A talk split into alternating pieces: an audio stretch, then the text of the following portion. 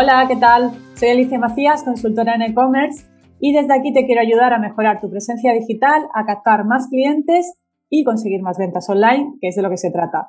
Así que para hoy, para eso tenemos hoy con nosotros a un súper invitado que es Oscar Cumín. Oscar es especialista en marketing de influencers y también es director de la Influencer Marketing Week. Hola Oscar, bienvenido. ¿Qué tal, Alicia? Pues muchísimas gracias. gracias. por la invitación y gracias a ti.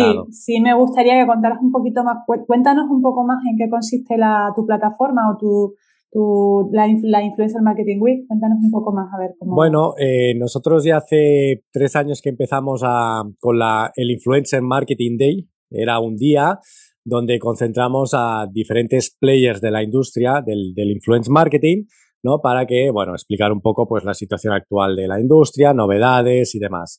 El año pasado ya hicimos la Influencer Marketing Week y totalmente online por las circunstancias y este año lo hemos vuelto a, repetir totalmente online. Y bueno, es, esta la necesidad que como cualquier industria necesita de estar conectada, de retroalimentarse, ¿no? Y de, estar con esa actualidad que ah, estamos creando un portal que será Influence Marketing 365, un portal donde, como digo, vamos a concentrar durante todo el año pues todas las novedades y mm, agencias, plataformas, todo lo que envuelve a la figura del creador de contenido, es decir, del influencer, todo lo que le envuelve y todo lo que aporta valor, pues va a estar en este portal, precisamente para ayudar, facilitar, como tú estás haciendo a nivel divulgativo, a todas las marcas, eh, anunciantes, agencias, eh, bueno, y todos los que intervienen.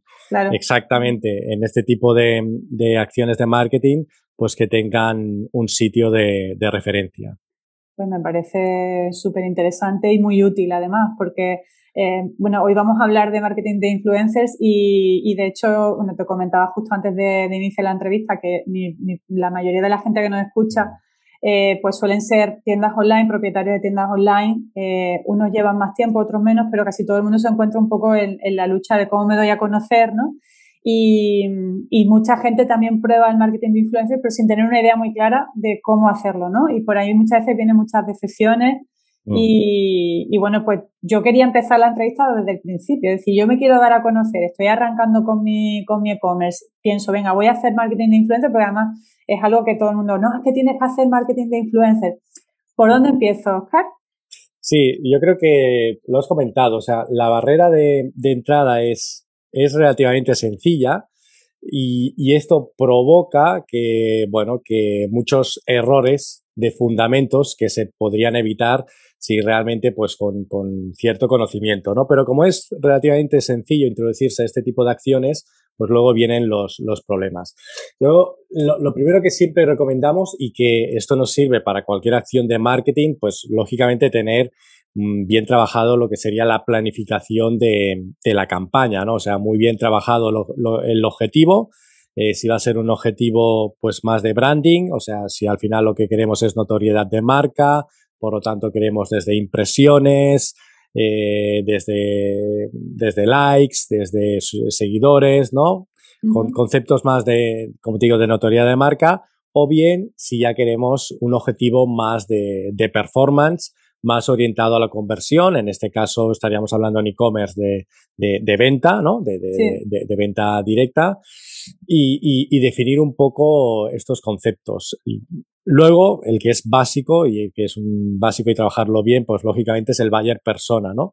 ¿Cuál es, eh, cuál es nuestro cliente potencial que llamamos el buyer persona? Porque no solo lo definimos por datos sociodemográficos, sino lo definimos también lo definimos por otros aspectos vinculados pues a intereses, eh, preocupaciones, eh, frustraciones, vinculaciones, un poco ponerse en la piel de, tu público objetivo, de tu cliente, para, para, ver realmente por dónde es mejor eh, comunicarle. Hay que tener muy, muy bien trabajado el buyer persona y, como te digo, el objetivo, que al final son dos conceptos que sí o sí tienes que tener trabajado, ¿no? Para cualquier tipo de, de campaña de marketing. Pero a mí me gusta resaltarlo eh, porque solemos ir muy rápidamente a la parte táctica ¿no? de una campaña, que en este caso es, la táctica en influencers es ir a buscar a los influencers, ¿vale? Sin haber trabajado previamente estos eh, conceptos que tienen que estar muy claros. A nivel ya más personalizado del influencer, lo que hay que trabajar muy bien antes de empezar a buscar y todo demás es trabajar muy bien lo que llamamos un dossier de colaboración. ¿no? El dossier de colaboración, pues hay que explicar mm, muy bien lo que es eh, la marca, ¿vale? ¿Cuál es la marca? ¿Cuál es el, objetivo que pretende la marca con esta colaboración? De forma explícita hay que, hay que comunicarlo, ¿no?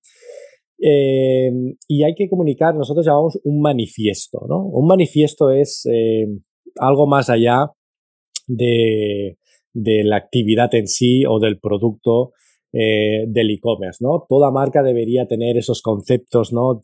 Mm, a veces tan intangibles de visión, misión y valores, pues recogerlos en un manifiesto, porque lo que se va a intentar es que haya una vinculación entre el creador de contenido, que es como llamamos eh, al más al influencer, ¿no? Creador de contenido, eh, y su audiencia, vamos a querer que haya una conexión más a nivel eh, en estos aspectos, como decimos, de, de coincidimos en, mentalidad, en esos valores, ¿no?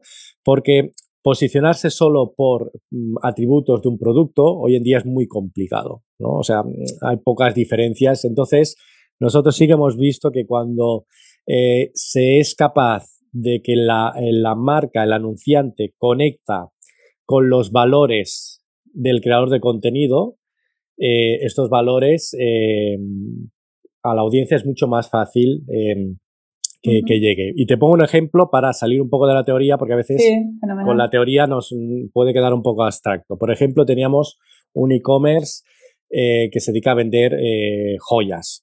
¿No? Joyas. Entonces, em, joyas, eh, ¿qué pasa? Este, este manifiesto no es, no solo el tipo de joyas, ¿no? sino hay un concepto en este sentido algo esotérico, ¿no? Algo esotérico, de creencias y demás. No es simplemente una joya, esta tiene una perla, no es simplemente atributos, sino hay un concepto, como te digo, más esotérico, ¿no? Entonces, eh, cuando se hizo, por ejemplo, una colaboración con un influencer que podía tener muchísimos seguidores, más de 100.000 seguidores, y la conexión solo era por producto, ¿vale? Dos perlas, una plata y tal, eh, y era una, una colaboración, una campaña a nivel de, de performance, de conversión, el resultado fue nulo, cero ventas, ¿no? Cero ventas.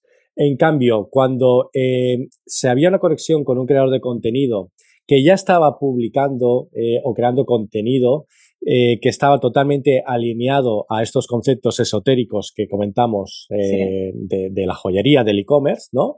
Aquí, aunque tuviera solo 5.000 seguidores, followers, suscriptores, como lo quieras llamar, sí que tenía capacidad de prescripción respecto a su audiencia, porque había una conexión, como te digo, a, nivel más de valores, de creencias, y luego el producto pues es una consecuencia de, ¿no? De hacer tangible todos esos valores que es un intangible, necesitas hacerlo tangible con algo que lo puedas tocar y ver, y ahí es donde se produce la magia a nivel de ventas, ¿no? Claro. Entonces, el dossier de colaboración, Alicia, hay que trabajarlo. Fundamental. Fundamental. Y luego, ya, eh, vaya, es la primera pregunta, ya me enrolla con muchas cosas, ¿eh? perfecto. Pero como va un poco enlazado. La pregunta es muy amplia. Sí, exacto. ¿Por dónde empiezo? Entonces, claro, eh, claro, es, que solo con esta pregunta podríamos ya hacer la eh, entrevista. Hacer la entrevista e ir lanzando todo, todos los módulos, ¿no? Totalmente. Porque eh, cuando ya tengo el tengo claro, ¿no? Cuál va a ser el, pues el, el dossier de colaboración, que lógicamente sí que tiene que haber un formato que es el formato de presentación, o sea, escrito y muy visual, pero luego el formato que nos está ayudando mucho es en vídeo, ¿no? O sea, es decir, yo tengo el dossier de colaboración escrito y una presentación, pero aparte lo explico en un vídeo. Ah, muy bien. Eh, ese dossier de colaboración para que, eh, bueno, para que el creador de contenido, el, potencial, el precandidato, cuando le enviemos, luego hablaremos eh, de cómo buscarlos, cuando les enviemos ese dossier de colaboración, pues tenga una forma mucho más fácil, digerible que de, entender y eso entender es... la marca y transmitirla, ¿no? Hacia Exacto. bueno, porque tenemos que humanizar, ¿no? Lo famoso, ¿no? Humanizar la marca. Se trata, ya te digo, todo el rato conexiones emocionales, humanizar la marca. Entonces, en un dossier de colaboración, hablar de un manifiesto es algo, cuesta mucho, es, mm. porque es frío, ¿no? Al final el texto es, es texto, no le puedes dar un tono, no le puedes dar a nivel de comunicación, no es tan rico que como en un vídeo mm. que entra todo el lenguaje no verbal, entra todo, ¿no? En este sentido. Entonces aquí hacemos un vídeo y aquí mucha gente también me dice, buf, ya empezamos. Un vídeo, ¿no? ¿Cómo creamos un vídeo? Yo no tengo tecnología para eso, si hay que hacerlo bien, pues entonces no. No hay problema. Nosotros los vídeos, eh, no, no, se trata de hacer un spot, porque un spot es otro formato y no, no, no. se trata de eh, conectar ¿no? con el creador de contenido y lo que hacemos es básicamente con Loom, ¿vale? Con la herramienta Loom, eh, lo que hacemos es proyectamos la presentación, ¿no? En nuestro monitor y el Loom ya sabes que te permite pues capturar lo que estés proyectando en tu monitor y también eh, tu webcam, ¿no? Aparte te lo hace así en formato circular, que bueno, le da un poco un, formato, un diseño pues eh, estéticamente que, que, encaja muy bien, ¿no? Entonces, ¿qué pasa? Eh, lo explicamos así, vamos pasando la presentación, lo explicamos, pero ya lo explicamos de viva voz y tal. no tenemos por qué salir nosotros hablando, que no, muchas veces el reparo que nos da, ¿no? nos da reparo. Yo, yo siempre, o alguien de la marca sería interesante. Si quieres, no sales y sales con una imagen, mm. una foto o, imagen, pero es bueno, sabes, que te puedan humanizar eh, la marca. Y aparte, como digo, como no es hacer un vídeo hoy en día, mm. eh, una de las, eh, vamos a decir, vamos a buscar aspectos positivos de una situación tan trágica, ¿no? Mm. Es esta aceleración y cómo a, a nivel de transformación digital y cómo todos nos hemos tenido que acostumbrar más o menos a ponernos delante de una cámara para comunicarnos o empresarialmente o con nuestros familiares, ¿no? Entonces, mm. hoy en día ponerse delante de una webcam y mirar un objetivo, hay gente que te costará más o menos, pero quien más, quien menos nos hemos entrenado, ¿no? Entonces, en ese sentido, tú pones tu Loom, empiezas a grabar la imagen en miniatura, explicar la presentación de una forma, pues así, muy natural, muy espontánea. Eso sí, cortito, no, no podemos hacer vídeo de 10 minutos, ¿eh? ¿eh? Que luego ya hay gente que ya, no, oye, un minuto es simplemente eh, es más que explicar, es que te conozcan ah, pues tu tono, ¿no? Y si tienen, quieren más información, ya está el dossier escrito, la presentación. Pero es ese interés, esa vinculación emocional que hay que buscar y por eso el vídeo nos permite esto. Aparte, Loom, eh, que tú ya conoces Loom. Sí, la conozco, la he usado, la he usado, sí. Pues eh, Loom, eh, lo, lo, bueno que tiene también es precisamente que las barreras de entrada son mínimas, ¿no? Es muy fácil de utilizar, tiene un formato freemium y lo más interesante es que tú, oye, tú has acabado de grabarte, de forma automática ya te ha grabado la URL, ya ha grabado la URL de ese vídeo que tú tienes y tú insertas eh, esa URL en el cuerpo del correo eh, que vas a enviar en el correo, lo, insertas, ¿no? Y esa URL te genera una imagen en miniatura dentro del propio correo. Y esto es súper, súper interesante. ¿Por qué? Porque no es lo mismo que en un correo, en el cuerpo, poner, primero de todo, o todo un churro, o es todo un link, que es un poco hasta a veces eh, eh, a nivel visual es un poco hasta spam, ¿vale? O poner una palabra, eh, por ejemplo, míralo aquí y este aquí que esté linkado a, a un vídeo, ¿vale? Que no ver ya una imagen incrustado en miniatura. Esto hace que sí o sí aumente eh, la relación entre impresiones, o sea, las veces que se ve ese, ese correo y los clics que tiene en este caso el vídeo, o sea, lo que llamamos también el click-through rate o el CTR, ¿no? Para nosotros es, es importante porque ahora te explicaré que a nivel de, de microinfluencers eh, trabajamos eh, con muchos precandidatos, ¿no? Y nosotros nos movemos con porcentajes de aceptación que puede variar muchísimo en función del producto o servicio, pero claro, necesitamos que el correo se vea, se abra y que vean lo que les queremos comunicar lo máximo posible. Y esto nos ayuda a que el mensaje, como te digo, lo abran y por lo tanto lo vean los máximos precandidatos posibles. Vale, muy interesante lo del vídeo. Mm. Yo creo que es algo que no se conoce tanto, ¿no? Los que no, los que em, empiezan en el, en el mundillo esto a intentar hacer colaboraciones. Y sobre todo también, eh, totalmente de acuerdo contigo en el tema del Bayer Persona. Yo una de, de, de las primeras cosas que trabajo en mi programa de mentoring porque si no tienes muy claro quién es tu buyer persona, tampoco vas a tener claro qué influencer vas a buscar, ¿no? Que conecte con tu buyer persona. Entonces, yo creo que es una la propuesta de valor. Son tres conceptos que, que me parecen súper súper importantes. También eh, una pregunta que me surge con el dossier, porque tú comentabas, en el dossier tenemos que poner ya los objetivos que buscamos, porque puede ser un dossier genérico para compartirlo con diferentes influencers, pero a lo mejor en un momento dado queremos hacer branding y luego a lo mejor más adelante queremos hacer más orientado a conversión.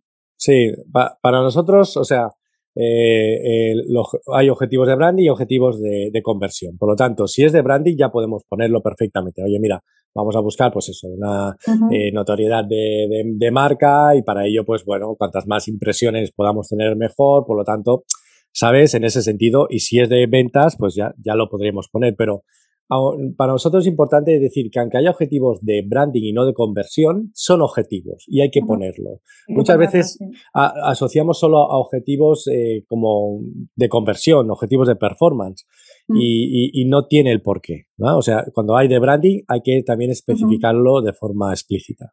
También entiendo que ahí lo que se le explica al, al creador de contenidos al influencer es eh, si nosotros eh, qué objetivo buscamos, que para él también tiene que ser importante, ¿no? Es decir, yo una vez, muchas veces, muchos de los comentarios que me encuentro con, con gente que, que, asesoro es, es que hice una colaboración y no me funcionó y no vendí nada, ¿no? siempre es no vendí nada. Eh, bueno, primero, mm, la, ¿realmente esa colaboración iba destinada a vender? ¿Tú Exacto y aparte, entiendo que para el influencer también es importante que le digas qué se pretende hacer, ¿no? En esa colaboración. Bueno, es lo mismo a lo mejor, incluso para el influencer, eh, cómo preparar su, su estrategia o su campaña en función de si es branding o si es conversión. Entiendo que para ellos también es diferente, ¿no? Esa parte primera tiene que ser muy clara. Muy clara, o sea, porque al final, en función del objetivo, pues la dinámica de la colaboración pues va a ser, eh, va a ser diferente, ¿no? Va, va a ser diferente. Eh, y luego también dependerá si vamos a conversión, pues lógicamente, pues del tipo de producto, el coste del producto, ¿no? Entonces, cuanto más elevado sea el coste de, de, este producto y cuanto más tiempo de maduración en tomar una decisión necesite el, el usuario, eh, tenemos que tener en cuenta que si queremos llegar a venta, a performance, con influencers, primero hay que trabajar eh, acciones más de, de awareness, ¿no? Más de branding. O sea, vale, queremos performance, ¿vale? Vale, pero mm, esto no significa que vamos a hacer, eh, va a hacer una publicación y ya va a empezar a vender. Eh, no, o sea, necesita que primero el creador de contenido, cuando es performance, ojo, ¿eh? estamos generalizando. Si es producto de una compra impulsiva, eh, de bajo coste, entonces ahí sí que podemos hacer acciones, ¿sabes? Y poner algún, algún, algún CTA de tiempo, algún CTA de, yo qué sé, de, stock y tal para incentivar a la compra, ¿no?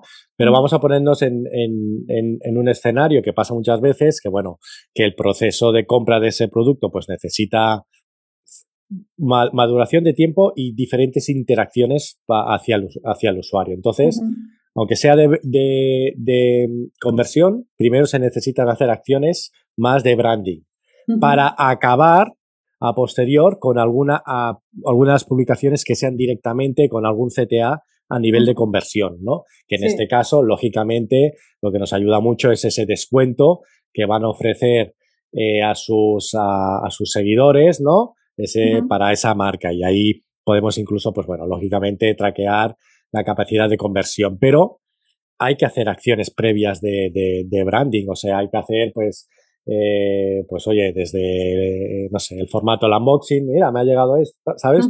hay que hacer diferentes impactos y no solo una publicación. Claro, una, sola, una sola publicación, intentar vender, yo creo que eso sí es la parte más complicada, ¿no? Sí, o demasiado, aunque sea un producto muy barato de compra impulsiva, es, es hacer publicidad pura y dura. Mm. Y hacer publicidad pura y dura con los creadores de contenido, mm, hay, hay, hay, otros formatos, hay, hay el Pet Media, y hay Facebook Ads, mm. Instagram Ads, ¿no? Para poder, para hacer eso.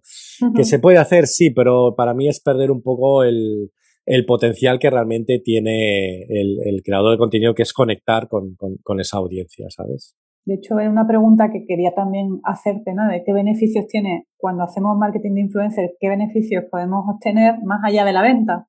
Mm. Y una de ellas es la que tú comentas, ¿no? Esa conexión crear relaciones. O sea, al final crear relaciones y que no sea una venta puntual, pura y dura por el producto, sino que sea una venta más uh, que tenga una parte sobre todo de marca y no tanto de producto. Y cuando mm. tú tienes un, una venta que en la parte de marca tiene un peso importante, más significa que tienes muchas más posibilidades de que ese cliente sea un cliente recurrente, ¿no? Entonces, lo que buscamos es aquí crear una, una relación, como os estoy diciendo, entre la marca, el creador de contenido y su audiencia y que no sea una conexión de atributos del producto o servicio, sino sea una conexión de este sentido más de, de valores. De valores. Eso es, ¿vale? Eso, eso es, eso es. ¿Qué más? Una cosa que también me gustaría puntualizar, por si luego no lo preguntamos. Eh, que lógicamente el marketing de influencia es un medio, es un medio más del que tenemos a disposición con estas particularidades que estamos diciendo, ¿no? Pero eh, como medio, pues eh, debería formar parte pues, de una campaña más, más omnicanal, ¿no? Donde intervengan otros medios para que eh, al final sea pues, bueno, un conjunto de medios que forman parte de una campaña y esto hace que sea mucho más compacto y más rentable. Por ejemplo, nosotros podemos conseguir que con creadores de contenido tengamos más esa primera fase de branding o dentro del customer journey de, de, awareness, ¿no? Que no nos conocen y de consideración también, es decir, que nos generen tráfico a, nuestra, a nuestro e-commerce, ¿vale? Pero es un tráfico que un porcentaje, como decimos, mm, no muy altos quizás, pues no acabe convirtiendo, ¿vale? Pero ese tráfico que se ha generado, luego podemos hacer una campaña perfectamente de retargeting, ¿vale? A todos esos usuarios que nos han visitado la web, han visitado esos productos, no han acabado convirtiendo, pero ya tienen, ya hay una interacción, ya conocen producto, marca, y luego los impactamos, eh, pues ya sea en Facebook, en Instagram, ¿no? Con un mensaje pues más, más, eh, más orientado al proceso de venta, más ya de ya a la venta, y es otra forma, ¿vale? Claro. De, de, acabar de convertir esa primera parte, ¿no? Muchas veces, como tú dices, es que no, no se ha convertido, pero bueno, ¿cuánto tráfico? ¿Cuánto tráfico? Se, o sea, se ha generado. O sea, aquí lo que falta es un poquito más, alguna acción más para que empuje y, que, y que en este caso es mejor que lo haga otro medio. Ya no hace falta ¿sabes? Porque este es más una conexión emocional y, incluso cuando se ve que el influencer muchas veces hace tanta publicidad, eh, va en contra del, de, para él, para la marca, para el anunciante, porque no se ve tan, tan, tan, tan real, tan, ¿sabes? O sea, y, y, no pasa nada si lo hacen una vez, pero cuando lo hacen de forma recurrente, al final la audiencia pierde interés por ese contenido porque ese contenido en su mayoría es publicitario y es un publicitario que es malo porque es para ir a vender constantemente. Entonces esto vas desgastando a la audiencia mm. y, va en contra, ¿no? Va en contra. Entonces hay que verlo con más perspectiva, hay que verlo un poco más desfocalizado y hay que trabajar más estratégicamente. Es decir, por ejemplo, el retargeting es una buena acción. ellos me generan, ellos generan tráfico, tengo un tráfico y luego voy a hacer un retargeting para acabar de convertir ese tráfico con un canal más orientado eh, a, venta y que el usuario está pues, pues bueno, acostumbrado de que es, es un anuncio y tal, ¿vale? Y es menos intrusivo, vamos a decirlo así, un anuncio publicitario que no cuando el, influencer hace ese anuncio tan publicitario. Tan directo a la venta. Porque, el, porque es un soporte, ¿no? Los paid media es un soporte publicitario, pero los creadores de contenido se utilizan como soporte publicitarios, pero son, son personas y ahí es donde está el matiz, ¿sabes? Sí, sí, sí, me parece súper interesante, claro, es verdad que muchas veces nos quedamos solo en esa colaboración y no explotamos el resultado de esa colaboración. Para eso, pues lógicamente, pues hay que tener los píxeles de, las redes sociales ya instalados, como siempre decimos, todo eso. Mm. Muchas veces nos dicen, ay, es que no, no, no, tú ya lo tienes que tener todo esto instalado. claro, eso lo básico. ¿Sabes? Claro. no, claro, claro. Tener la web totalmente integrada con Facebook y con Google, es, eso es lo básico que Eso ya hay que tenerlo. Luego ya veremos cuando activamos campañas o no, pero muchas veces, eh, pues oye, eh, pasa esto, y, ah, pues ahora quiero activar. Oye, pues si no, si las redes sociales no tienen datos, pues porque sobre todo es muy importante, eh, mi gerente, estamos diciendo, vale, ese tráfico quiero hacer retargeting, pero es que luego también le podemos decir a Facebook, oye, eh, hazme un público similar claro. de, todo este tráfico que está aquí o de estos que me han generado esta venta sobre estos. Y mm. puedes impactar a, un público de una forma, pues, oye, mucho mejor segmentada, de mucha buena calidad, mm. pero ha, habido un origen, que tú has necesitado un origen para crear ese público similar y ese origen ha sido en este caso los creadores de contenido. Claro. De todas formas, ahí también, eh, en función de la colaboración que hagamos del influencer, pues evidentemente podemos tener más visitas, menos visitas. Ahí ya entra un poco el tema de la búsqueda del influencer, micro, macro. Vamos a empezar por no, por la, vamos a continuar por el siguiente paso, ¿no? Es cómo busco al influencer más adecuado para mí. Vale, pues eh, bueno, un poco lo que hemos dicho, en función del objetivo, mm, si es un objetivo más de branding, solemos decir que podemos buscar pues influencers un poco más grandes, ¿no? Eh, nosotros clasificamos a los, a los influencers por dos variables, ¿no? Por su tamaño y por su famoso engagement rate, ¿no? Que ahora lo, lo vamos a, a, comentar. O sea, no hay tampoco una lista muy unificada en este criterio, pero bueno, más o menos ahí nos movemos, ¿no? De, mm, de, de, un millón hacia arriba los llamamos macro, influencers, ¿vale? De 100.000 a un millón, pues son los influencers eh, medianos, ¿vale? De los micros van de 10.000 a 100.000 y los micro influencers pues van de 1.000 a 10.000, ¿vale? Todo esto en categorías que llamamos mainstream, categorías principales. ¿Qué significa esto? Eh, pues bueno, desde fashion, lifestyle, ¿no? Eh, digo esto porque, lógicamente, si son categorías más de nicho, mm. pues eh, si tienes 10.000 eh, seguidores, quizás ese es un macro en esa categoría. Vale. ¿Vale? Entonces, eso es un pequeño matiz. Pero entonces, sabiendo esto, ¿vale? Luego tenemos que ver que su engagement, o sea, el engagement lo podemos traducir literalmente como el compromiso, ¿no? En castellano sería el compromiso. Y, el compromiso lo medimos, eh, en este caso, por las interacciones que genera un contenido, ¿no? Cuando el creador de contenido o una marca es igual, esto eh, somos todos, ¿no? Crea, eh, publicamos un contenido para valorar este compromiso, pues ¿en qué nos fijamos? Pues en las interacciones, likes, comentarios, shares, todo este tipo de, interacción que pueda dar ese contenido, ¿no? Y entonces siempre decimos que el engagement rate, en función del tamaño de, la comunidad, tienes que estar por, la media, ¿no? Por ejemplo, los micro, eh, que van de 10.000 a 100.000, deberían tener eh, un engagement, el porcentaje de engagement debería ser de al menos un 4%, por decirte una media, ¿vale? ¿Qué significa? Que si tienes 60.000 y tienes un 1%, significa que hay algo ahí que no, no, acaba de funcionar, ¿no? Entonces, ya en ese sentido nos, nos sirve un poco para decir, bueno, pues, pues a este sí, a este no, ¿no?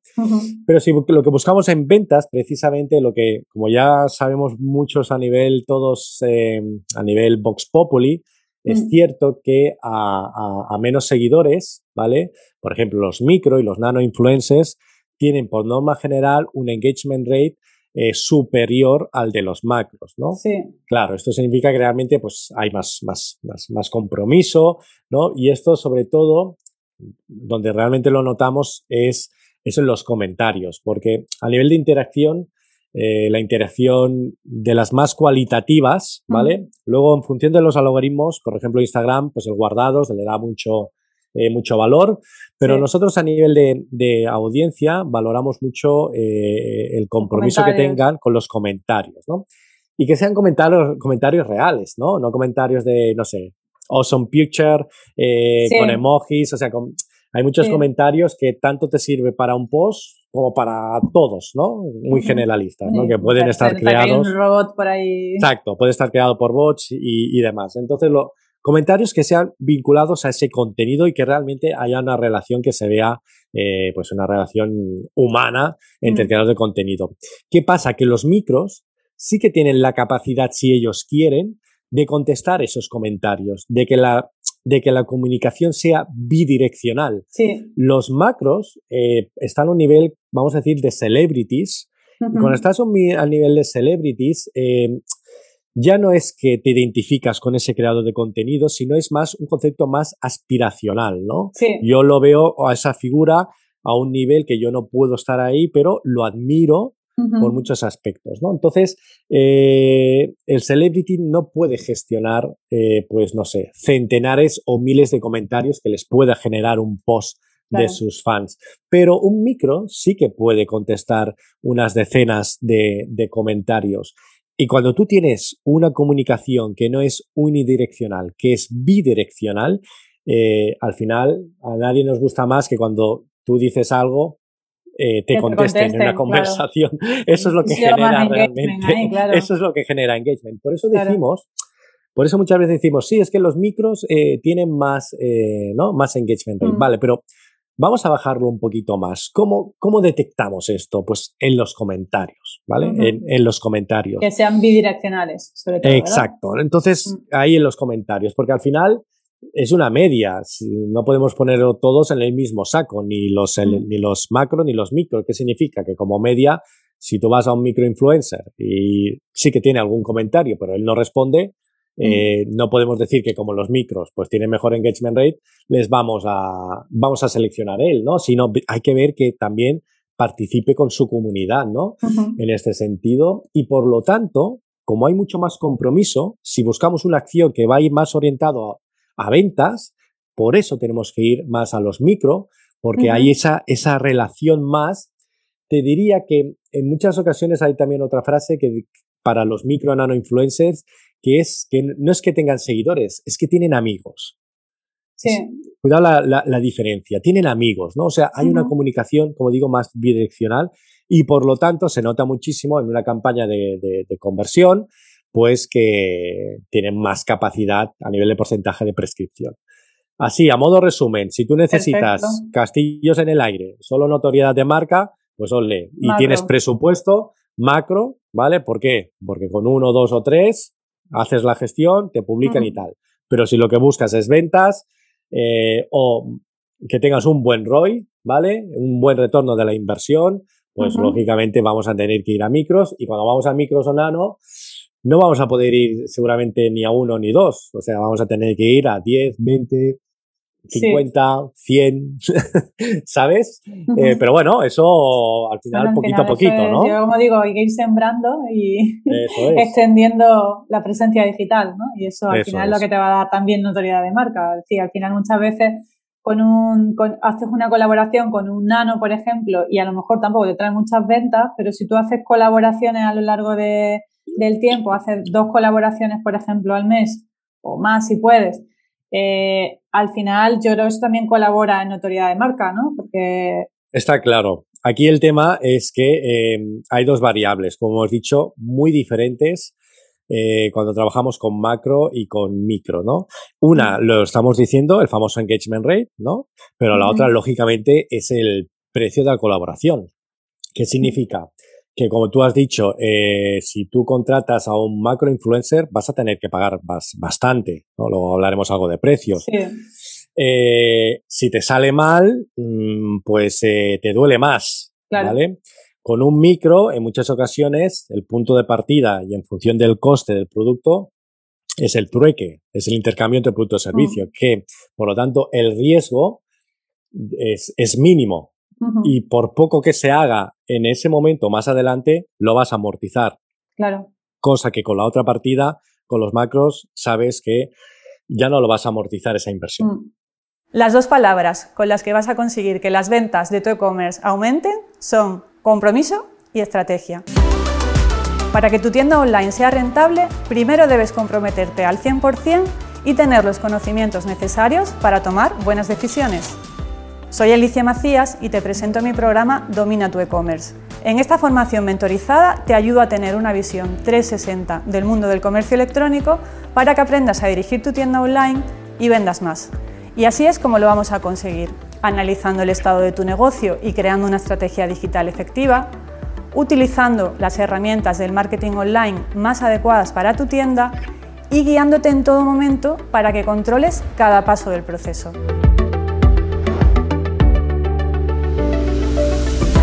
Además, en Domina tu e-commerce podrás acceder a mi plataforma online siempre que quieras. Haremos sesiones grupales para resolver dudas y revisar avances. Y para que compartas tus experiencias con otros emprendedores del mundo e-commerce, te daré acceso a mi grupo privado de Facebook. Si piensas que este es el impulso que necesitas para que las ventas de tu tienda online despeguen, entra en mi programa y comienza a dominar tu e-commerce.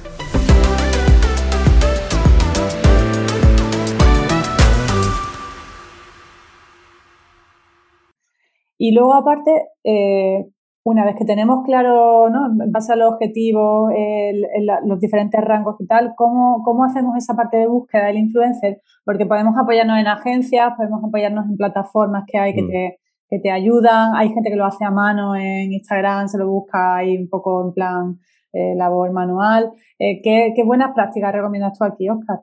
Bueno, yo primero de todo siempre eh, recomiendo pues em, hacer la primera vez, intentar hacerlo manual, ¿no? O sea, manual, porque luego te va, te va a ayudar mucho más a entender cómo funcionan plataformas, marketplaces o, incluso agencias.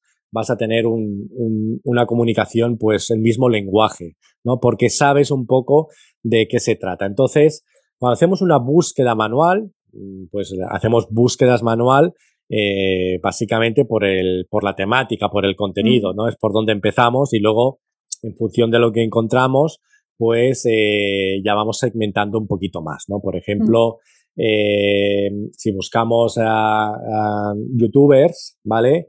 Hay incluso, tú puedes buscar, si buscas youtubers, pues en el buscador, pues pones la, la temática, ¿no? Luego hablaré quizás de un caso de, de un producto orientado a, a la limpieza del hogar, ¿vale? Pues entonces, ese producto de limpieza del hogar, buscábamos contenido de eh, cómo limpiar mi casa en una hora. Cómo limpiar, porque hay una cosa que sí hay que decir, que hay contenido de todas las temáticas y de todas las edades, seguro. Ah, seguro. por muy friki que sea, Pensar que, pensar que está, que ese contenido está. Y por lo tanto hay una audiencia que le interesa ese contenido y por lo tanto eh, a ti como marca te interesa estar también dentro de ese contenido que le interesa a la audiencia. Entonces, mm. eh, cuando encontramos pues esto, ¿no? ¿Cómo limpiar tu casa en una hora? Pues, pues a partir de ahí en YouTube vemos eh, cuántas visualizaciones tiene. Si tiene muchas visualizaciones lo descartamos porque será un macro. Pero si no tiene muchas, pues entramos a ver ese perfil y miramos que realmente pues sea un micro, ¿vale? Y luego tú te vas en el apartado de YouTube a información, la pestaña información, que normalmente ahí deberían tener el correo electrónico y ya tienes el correo electrónico para, para contactar. y enviarles un gran dossier, de colaboración, ¿vale? En ese momento se convierte en un precandidato, son precandidatos a nuestra campaña.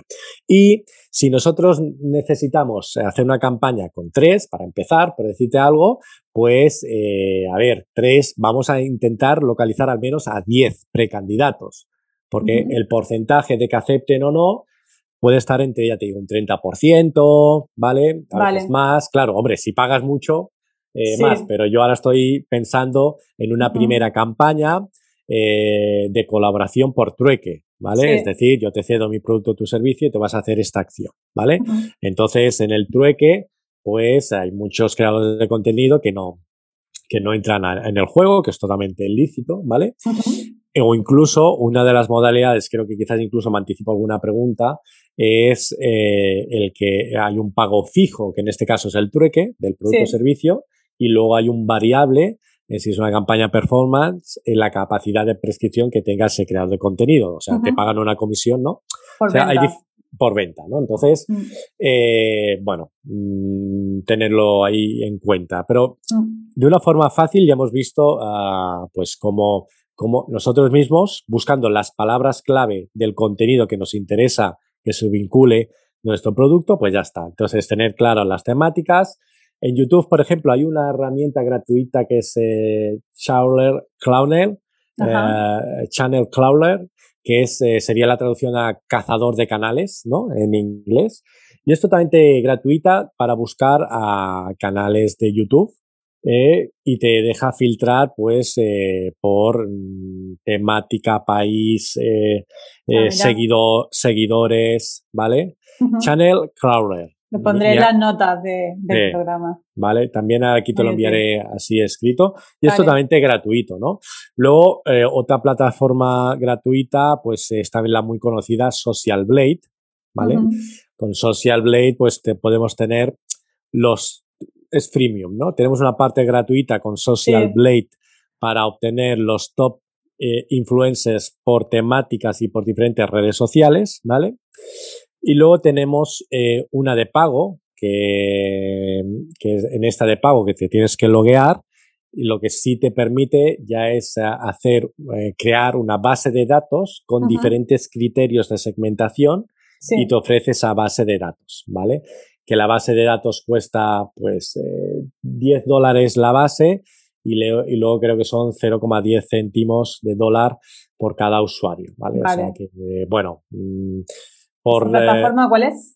Social Blade. Ah, vale, sí, pensaba que estabas hablando ya de otra. Vale, vale. ¿Vale? la Social Blade, vale. Premium. O sea, hemos hablado una gratuita. La parte gratuita y luego ya la, la parte, la parte más de pago, ¿vale? Que es ya en la otra no puedes hacer varios filtros a la vez de segmentación, ¿vale? En esta ya te permite, ¿vale? Y eh, cuando ya hemos hecho una primera búsqueda manual, sabemos también lo difícil o no, que es todo lo que cuesta, que te acepten o no, podemos ir a opciones que nos intenten integrarlo todo. O, por ejemplo, continuamos con búsquedas, ¿no? Con, con eh, con búsqueda solo de, plataformas. En este sentido, hay de búsqueda solo de creadores de contenido. También hay la española Gypsy, ¿vale? Gypsy, la española Gypsy, que está haciendo también un trabajo fantástico, mm. que te permite segmentar muy bien y eh, encontrar, vamos a decirlo así, bases de datos de precandidatos con mm. muchos criterios de segmentación. País, temática, engagement rate, eh, ¿Vale? Eh, ¿Qué más? ¿Qué más? Eh, que tengan también ya el correo de contacto. Eso, ¿sabes? Muy útil, eso es muy útil, muy útil. Entonces tú ahí pum, te lo descargas y tal. Claro. Gypsy a partir de 50 euros al mes, modelo de suscripción. Si hay un mes que no trabajas, pues fuera, ¿vale? Y eso sí, a partir de 50 euros al mes, pero la versión más práctica, que es la que te permite tener criterios de segmentación como engagement rate y criterios de segmentación como que tengan el, correo electrónico para no luego tener lo que buscar tú, ¿sabes? Pues ya va a partir de 150 euros al mes, ¿no? Para lo que tengamos en cuenta. O sea, estas herramientas solo para la búsqueda del, creador de contenido, del influencer. Y a partir de ahí tenemos también los marketplaces, ¿no? Los marketplaces eh, son los que conectan como cualquier marketplace, a, dos actividades, dos roles, dos players, ¿no? En este caso, marcas y creadores de contenido. La diferencia de plataformas con los marketplaces, ¿vale? Es que eh, el creador de contenido en los marketplaces ha tenido que dar de alta eh, en, ese marketplace. Ha tenido que dar de alta y vincular sus redes sociales a, la tecnología del marketplace, ¿no? Esto es muy importante porque normalmente lo que es el otro modelo, las plataformas, lo que hacen es indexar influencers por su algoritmo. Como sí, hacen búsquedas con algoritmos y te sacan los perfiles, pero no te hacen esa parte de contacto, digamos, ¿no? Exacto. Y, aparte que es mucho más precisa el marketplace, porque al final eh, tú puedes segmentar muy bien no solo uh, por la audiencia, por la edad de la audiencia, del micro, porque mm. las plataformas no tienen acceso a las estadísticas internas de los influencers, pero los de los marketplaces sí. ¿Por qué? Porque se han tenido que dar de alta su plataforma y han vinculado sus redes sociales a, su tecnología. Por lo tanto, su tecnología sabe los datos sociodemográficos de sus audiencias, aparte de sus estadísticas de rendimiento, y nos permite muchos criterios de segmentación muy interesantes. Por lo tanto, ¿vale? En este caso, la más conocida y aquí en España es eh, Social Public, ¿no? Social Public es otros que están haciendo un fantástico, ah, un trabajo estupendo Ismael y todo, y todo el equipo, Juan Antonio, bueno, todos, ¿no? La verdad, increíble. Pues Social Publi, eh, lo que es muy fácil, ¿no? O sea, Social Publi, tú entras y te dice, te dice como, eh, rellena este campus, ¿no? Que sería el briefing o sería para nosotros el dossier de colaboración, el famoso dossier. Al final, lo que hemos dicho antes de tener bien claro el buyer persona y, y tener luego claro el dossier y el objetivo, eh, nos sirven siempre. Luego en la, ejecución veremos si lo hacemos todo manual, lo hacemos, nos apoyamos con plataformas o con marketplaces como ahora, ¿no? Pero eso siempre hay que tenerlo. Ese vídeo grabado del dossier de color, eso hay que tenerlo porque eso forma parte ¿no? para, para, nosotros. Entonces ahí rellenas. Eh, el dossier de colaboración y luego, oye, te dice segmenta, ¿vale? Por país, por edades, eh, eh, por temáticas, eh, por el rango de seguidores que, tienen, ¿vale? Por red social, ¿vale? Por mm. si también quiero que, o que sean TikTokers. Que te, quitan una, labor tuya manual. Manual. Ahí en Instagram buscando. Claro, ¿sabes? O sea. Eh, yo, por eso digo que incluso para valorar, para valorar todo esto y entender mucho más su tecnología y ser más eficientes, yo mm. siempre recomiendo al principio como background nuestro hacer una primera manual. Y luego hay que poner la balanza eh, en función de si hacemos muchas campañas y cuántos participan, pues cuánto vale nuestro tiempo, ¿vale? Para eh, de, alguna forma subcontratarlo a la tecnología que nos lo hagan esto y nosotros estemos por otros conceptos donde podemos aportar más valor, ¿no? Totalmente de acuerdo. Pues ahí, ta, ta, ta, ta, y lo bueno es que, bueno, cuando ya le has rellenado todos los criterios, en este caso, es su propia tecnología es el que envía el dossier de colaboración eh, a los que encajan con los criterios de segmentación y son ellos mismos que ya se ponen en contacto y dicen, oye, yo me interesa participar, si mi coste es este, lo que sea y tal, ¿vale? Eh, por participar. Y luego, pues aparte, tú aceptas y hacen contenido, bueno, tú aceptas previamente el contenido antes de que lo publiquen y luego, pues, eh, te hace incluso, pues, todo el reporting, tienes pues todo como ha ido, ¿vale? Vale. ¿Qué pasa? Es cierto que en este tipo de plataformas de social public, de marketplace, eh, lo que no te van a aceptar es el trueque. Vale. Vale, o sea, al final. Pero porque ellos llevan una comisión ahí. Ellos, claro, entonces, claro, el trueque, el porcentaje del trueque no hay, ¿sabes? Claro. Entonces, claro, por eso hay particularidades. Por eso hay a veces que dices, vale, oye, sí, voy a pagar y tal, pues oye, me voy a un marketplace como social public, porque ahí concentro todo lo que es la campaña. No, eh, voy a hacer una parte que es trueque, pues entonces me ayuda de plataformas para conseguir sus precandidatos y luego los contacto. ¿vale? vale. Y luego para contactar, pues es como si, si, tienes 100 que quieres contactar, porque has conseguido los 100 correos que te encajan, pues sería muy parecido contactar como cualquier herramienta mm. de email marketing. marketing. ¿Vale?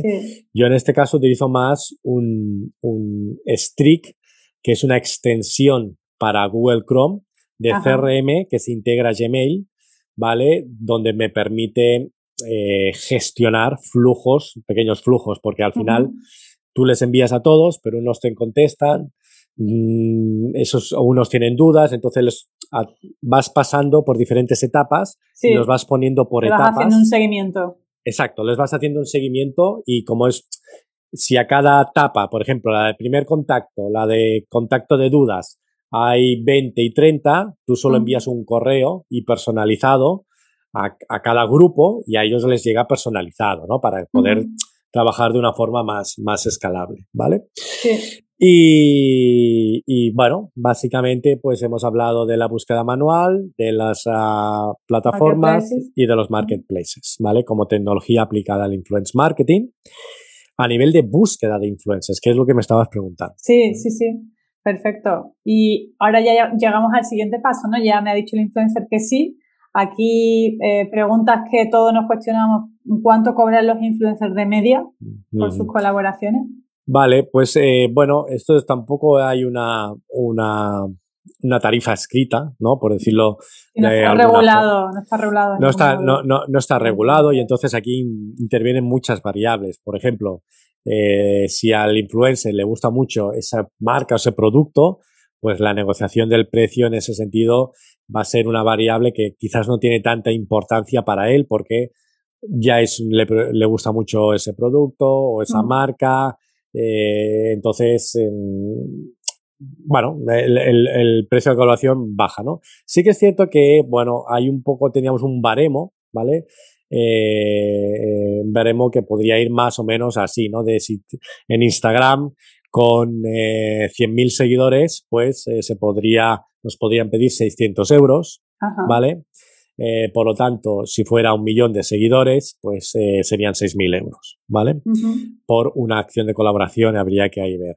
En YouTube siempre eh, también se paga un poquito más por todo, que hay mucho más trabajo en ese sentido a nivel de, la creación de, contenido, ¿no? ¿Qué más? Estos precios de base que te he dado, ¿no? Por, por, unidades de, decenas, por 100.000, 600 y a partir de ahí hacemos reglas de tres. Eh, también es superior si el creador de contenido, pues, ahora, ahora no tanto por las circunstancias, pero tiene que ir personalmente, pues, en un evento, hacer acto de presencia en un evento, firmar el libro, no sé qué. Aquí también se paga, se paga más. Vale, y luego también entiendo que eh, eh, hay como un mínimo, es decir, no es lo mismo que te publiquen una story a que te digan, no, yo tengo, o sea, me imagino que los influencers tienen diferentes formatos, ¿no? En el sentido de decir, mira, una story es tanto, pero si hago tres es tanto, ¿no? De diferentes tarifas o baremos en base mm. a, la colaboración. Nosotros estamos cada vez intentando más de que la acción eh, no se...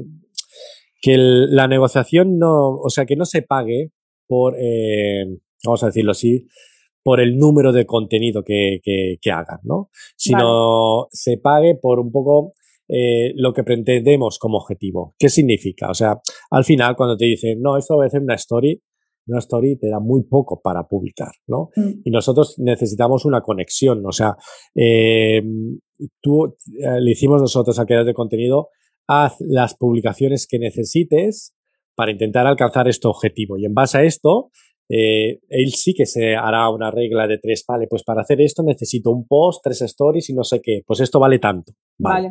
Pero no es aquello que nosotros le decimos como, como anunciante o agencia, queremos dos posts o queremos, eh, no.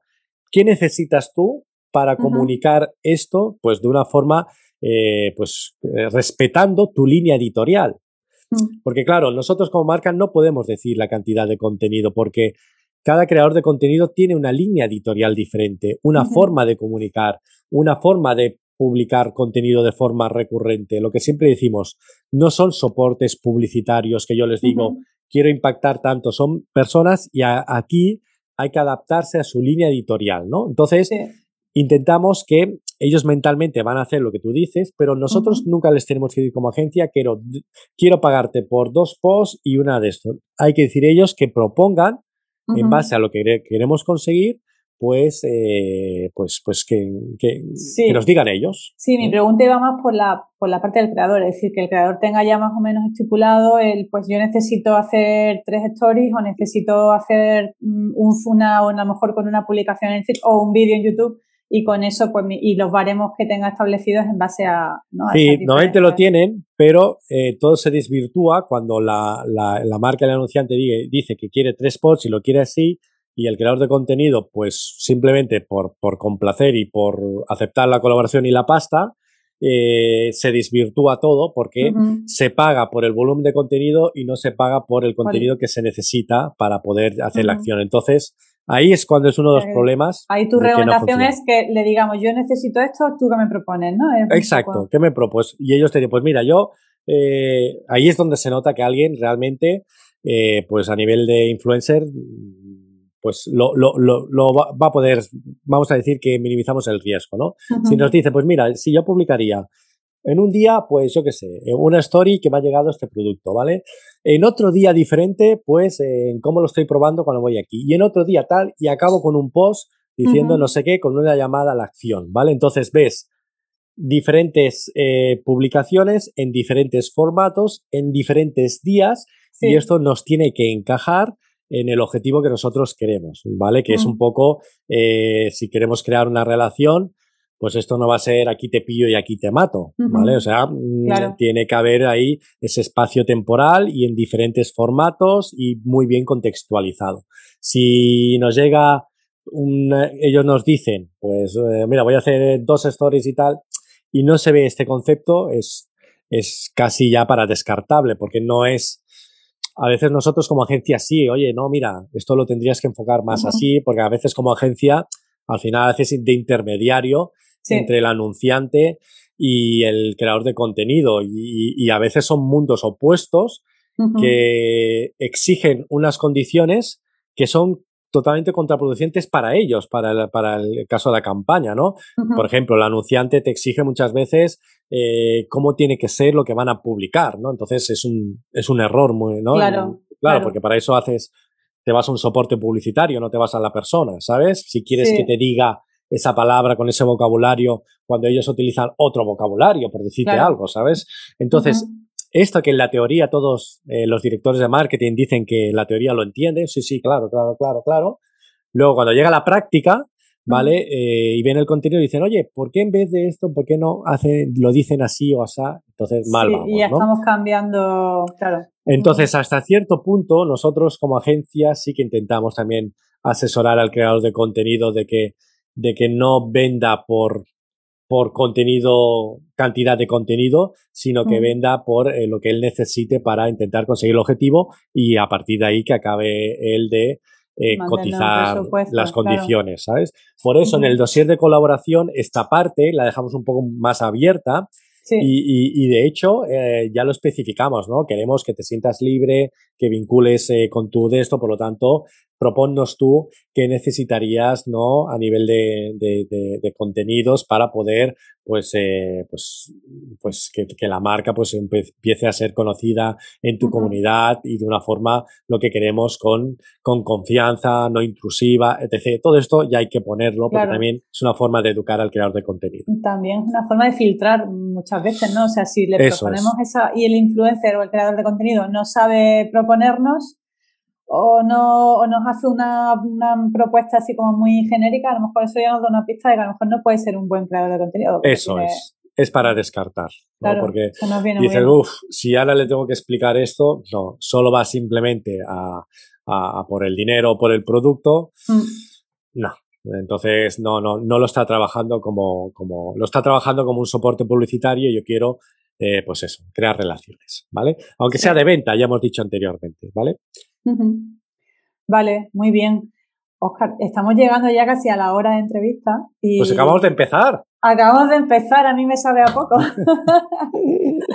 Pero sí que me gustaría, bueno, nos quedan también por repasar, ¿no? Nos queda la parte de ya, ya una vez que tenemos clara la colaboración, eh, ya hemos acordado mm, pues el presupuesto, etcétera, ya se hace la colaboración.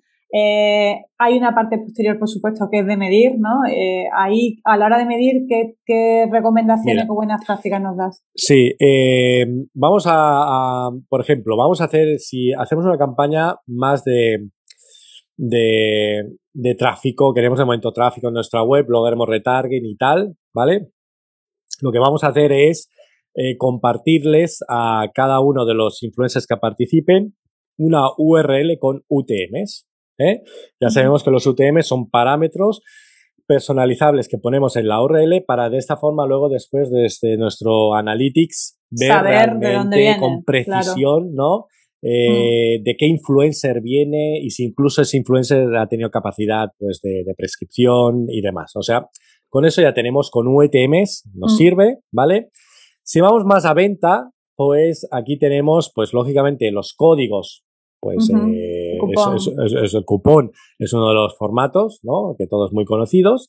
Y luego ya eh, empezamos a, trabajar con, plugins o con softwares también para e-commerce. Como por ejemplo hay un plugin muy interesante también de, desarrollado aquí en España que se llama Ben5, ¿vale? Ben5. Luego te pasaré los nombres que hemos dicho para tenerlo, ¿no? Bien, Ben5 eh, es un plugin que trabaja con diferentes eh, gestores de contenido, los principales a, nivel de e-commerce, ¿no? Sí. Donde se instala. ¿Y qué tenemos? Eh, tenemos que el, nos da un Smart Link, que es un Smart Link que mide mucho mejor, vamos es mucho más preciso que una UTM, ¿vale? todo lo que esté pasando. Por lo tanto, cada creador de contenido tiene su, su Smart Link, ¿no? Y tú tienes un dashboard ¿vale? De eh, todo lo que está pasando con esos smart links a nivel de eh, métricas, a nivel de conversiones, ¿no? Tienes un dashboard con diferentes eh, variables muy interesantes. Pero para mí también la parte interesante es que el influencer tiene su usuario, ¿vale? Para poder ver también, para poder monitorizar qué es todo lo que, eh, el rendimiento de las publicaciones que está teniendo, ¿vale? Con ese SmartLink. Lo está viendo a tiempo real. ¿Esto qué permite? Por un lado, ver si unas posts están funcionando como él quería a nivel de tráfico o conversión para clonarlo de alguna forma. Oye, veo que esto funciona, perfecto. Y luego, por otro lado, es la transparencia. Es decir, cuando nosotros llegamos a acuerdo que pagamos por variables en función de la capacidad de prescripción que tengas sobre tal e-commerce, eh, al final siempre nos tenemos que estar fiando muchas veces de lo que nos dice la marca de lo que se ha vendido con los códigos o los cupones y tal. Y no es tan transparente como el propio influencer tenga en su dashboard eh, qué está vendiendo o qué tráfico está generando. ¿no? Entonces, eh, cada uno tiene su dashboard y es mucho más, eh, mucho más transparente y, al creado, y al del e-commerce también tienes ahí tu panel, tenerlo todo ahí controlado y decir, oye, pues mira, hemos hecho esta campaña, y hemos hecho con 10 y me han funcionado 5 y otros 5 no. ¿Vale? Pues oye, con estos 5, eh, como vamos, a repetir. vamos a repetir porque queremos crear una relación de marca, ¿no? Con sus eh, de esto. Entonces vamos a continuar con estos 5 y vamos a buscar otros para ir aumentando esa base de datos, ¿vale? Entonces, Ben5 es una, es una alternativa aquí. Para ah, fenomenal, sí, porque es verdad que si no, cuando la opción de UTM que tú comentabas, al final lo ve el, la marca, ¿no? En su Google Analytics, pero no lo, no le ve el influencer. Exacto, entonces se tiene que ah, fiar. me parece muy interesante, no la conocía el plugin este. De hecho, eh, bueno, eh, ya os digo, organizamos la Influencer Marketing Week, que también está todo ese contenido, más de 12 horas de contenido en YouTube, y donde están Bain5, están los de Social Publi, ¿vale? Están diferentes agencias como Luxdos, Hamelin, eh, bueno, o sea, hay mucho contenido que si os interesa, pues ahí claro, por supuesto, sí, compartiré también en las notas del programa, me lo, me lo pasas luego, eh, un enlace, ¿no? A toda, al portal y, a toda esa información. Y bueno, ya para finalizar, eh, ¿algún caso de éxito que quieras compartir? Vale, pues mira, antes habíamos comentado el tema de, del tema doméstico, de un producto para doméstico, entonces me gusta a veces poner este caso de éxito porque no todo es auriculares y no todos son productos ah, pensados para millennials, ¿no? Mm. Eh, altavoces y tal, sino se puede vender cualquier tipo de producto eh, con, con influencers y micro. Y teníamos el caso de una vaporeta, eh, aspiradora vaporeta, ¿vale? Un híbrido que tenía un, PVP de, de 100 euros y lo que hicimos es una campaña test con 10 microinfluencers, ¿no? Con 10 microinfluencers, donde siempre la marca pues eh, iba buscando nunca te aceptan a los creadores de contenido que tú propones porque intentan siempre tener creadores de contenido más aspiracionales, ¿no? sí. Eh, pero cuando era una campaña de test de venta, vas a buscar aquel que realmente pueda relacionarse con, con su audiencia. Y aquí es donde encontramos pues por ejemplo, a perfiles como un perfil, en este caso Arino Cosmetics, que en su momento tenía 5.000 suscriptores en YouTube, que estaba publicando pues contenidos, pues eso, oye, cómo tener tu casa ordenada, limpia y tal. Y el caso de, ese nos viene muy bien, el caso que ahora te voy a explicar, porque explica que no hizo un contenido pactado, sino hizo el contenido que se necesitaba, porque muchas veces, a ver, las campañas son vivas, ¿no? Y, y, la audiencia, pues pasan cositas, ¿no? Y en este caso, ella publicó un vídeo de, oye, cómo va, tal, la aspiradora fenomenal, pero ¿qué pasa? Que este vídeo le generó, pues, eh, muchas preguntas de su audiencia, ¿no? Muchas preguntas. Entonces, ¿qué es lo que suele hacer un youtuber para responder a muchas eh, preguntas que tiene su audiencia? otro vídeo. Otro vídeo, claro. Claro, más fácil, oye, pues hago otro vídeo, ¿para qué voy a estar contestando? Pensó Arino, hizo otro vídeo. Pero no es que hizo otro vídeo, hizo cuatro vídeos, ¿vale? Cuatro vídeos. No hizo el vídeo que la marca queríamos y tal, cuando era al principio que pactamos. Hizo cuatro, ¿por qué? Porque se debe a su audiencia, no a la marca. Y eso lo entendía muy bien ella, ¿no? Otro hubiera dicho, no, no, oye, que tengo que hacer otro vídeo voy a pactar con la marca que, oye, solo por trueque, ¿no? Porque te voy a estar, que sería legítimo, pero lo primero que pasa es la audiencia, tu audiencia y tus seguidores, ¿no? Sí, sí. Y entonces ella empezó a hacer vídeos y pensar de que le estaba haciendo más o, menos a la marca. Bueno, incluso había un vídeo que yo me puse muy nervioso con el titular que ponía, eh, pues bueno, eh, cómo resolver lo de la máquina y tal. Y al final del título del vídeo ponía, eh, y la receta de Fideuá. claro, nosotros esto era el anti-marketing, porque el título, ¿no? Siempre buscas el título que sea, pues oye, el título concreto, que luego no sé qué, que no sé cuánto. Pero claro, luego dices, es que es maravilloso, es que esto es el anti-marketing. Ha puesto aquí la receta de feedback que no pinta nada, ¿vale? Que no pinta absolutamente nada, pero es, es ella, ella es así natural. No, es, ella lo que le hace tener ese encanto con, oye, pues veía que el vídeo era el vídeo que era corto, enseñaba la máquina y tal, y, aprovecho para hacer la receta de la fidua, ¿sabes?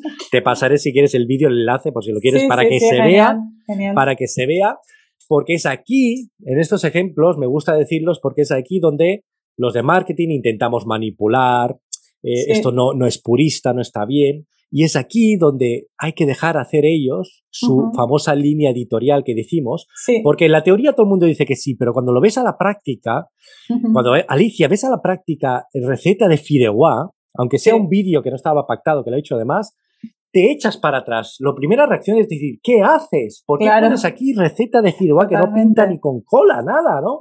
Pero luego interiorizas y dices, es que es una maravilla, es que está siendo ella. Es que se le importa cuatro pitos si la marca le ha pedido un vídeo, si tiene que hacer tres o cuatro, no sé cómo decirte. Entonces, ella sola fue capaz, bueno, la, campaña es, eh, mírate, esta máquina maravillosa y tienes un descuento de un 25% con este cupón, ¿no? Ella sola fue capaz de prescribir más de 100 máquinas de este tipo. 100 máquinas, o sea, ¿sabes? Solo ella sola, eh, con el total fueron casi 200, pero eh, habían casi 10, ¿vale? Pero ella sola, más de la mitad. Qué bien. Que nos dijo la marca, porque en ese momento no había Ben 5 ni nada, ¿vale? Vamos a suponer de que, de que ese, ese dato, ¿no? Entonces dices, ¿por qué ella sola vendió 100? Porque hizo mucho más vídeos, más contenidos, mm. los hizo porque su audiencia se lo estaba, se lo estaba de alguna forma eh, pidiendo. Sí, aportó más valor, claro. Aportó más valor, aportó, realmente sería una mm. embajadora y no sé cómo acabó con, con la marca, es sería, no, sé hasta qué punto luego hacer más, porque entonces desvirtúas esa figura o esa espontaneidad. Hay, que, hay que valorarlo, ¿no? Pero claro, para nosotros, una campaña test, cuando consigues esto, dices, lo que hay que conseguir es, eh, pues, 100 Arinus, ¿no? Cosmetics. Este es el perfil de persona que tenemos que conseguir y que no es tan fácil y que como hemos visto, no mm. se trataba ni por el volumen de seguidores, ¿vale? Sino el primer criterio era la temática, pero luego era su capacidad de relacionarse con su audiencia, como hemos dicho, su capacidad de relacionarse emocionalmente con su audiencia. De hecho, me acuerdo también a cabo, ¿eh?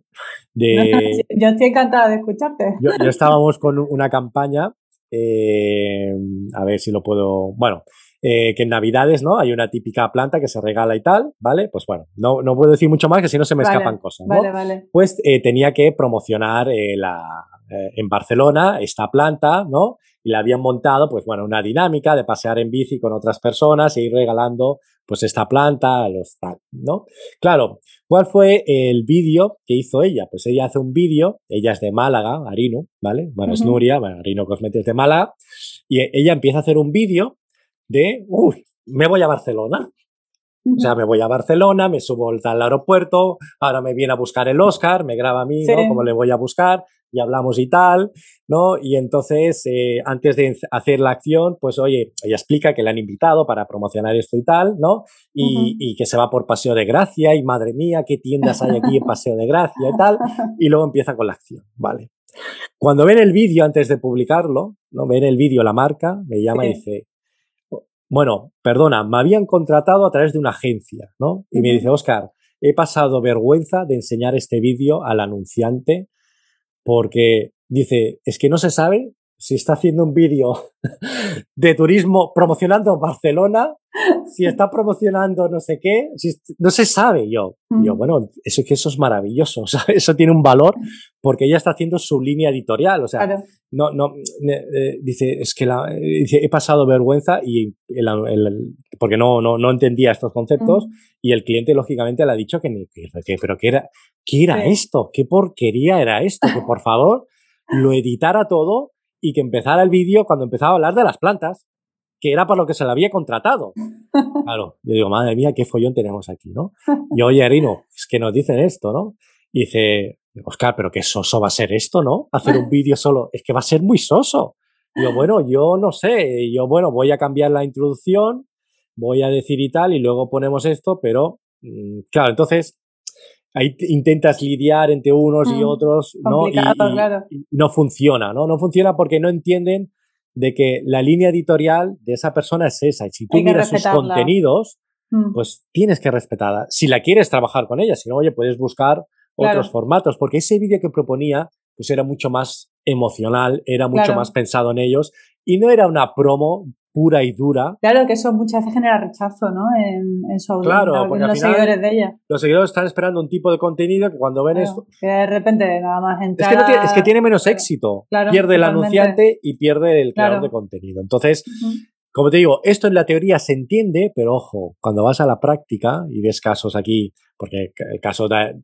Hay muchos creadores de contenido que se están profesionalizando a nivel publicitario Mm. Y, hay cosas que se desvirtúan su naturaleza. Esto no es bueno. El caso de ella es que en su momento, pues claro, lógicamente era, oye, vía libre por su audiencia, ¿no? Y ahí es donde cuesta más un poco entender eh, estos conceptos. En la práctica cuesta mucho más entender estos conceptos. Totalmente, sí, pero me, me, quedo, Oscar, con, bueno, si no te, te pregunto a ti o, te, o, te, digo tres reflexiones con las que me quedo y si tú la quieres complementar una una, el, el, dossier fundamental, ¿no? El preparar un dossier, el vídeo con Loom, me, ha parecido una idea buenísima, una buena práctica. Eh, esa primera parte, ¿no? Mi buyer persona, mi propuesta de valor, conectar, encontrar influencers que vayan en línea con mi propuesta de valor, con mi marca, apoyarme en este tipo de plataformas que tú has comentado. Creo que también es importante, me ha dicho, hiciste, y cogimos, hicimos una campaña con 10 microinfluencers. Creo que también es importante siempre, ¿no? El, el no mm. quedarnos con uno, sino ir esto es mucho de probar, probar, probar y a lo mejor de esos 10, uno me va a funcionar súper bien como este ejemplo que tú has comentado y otros no. Pues ya sea eso, otros los descarto, ¿no? Eso es. Y, y, respetar eh, la línea editorial de, del influencer. Yo me quedo con esa, no sé si tú quieres hacer alguna última recomendación.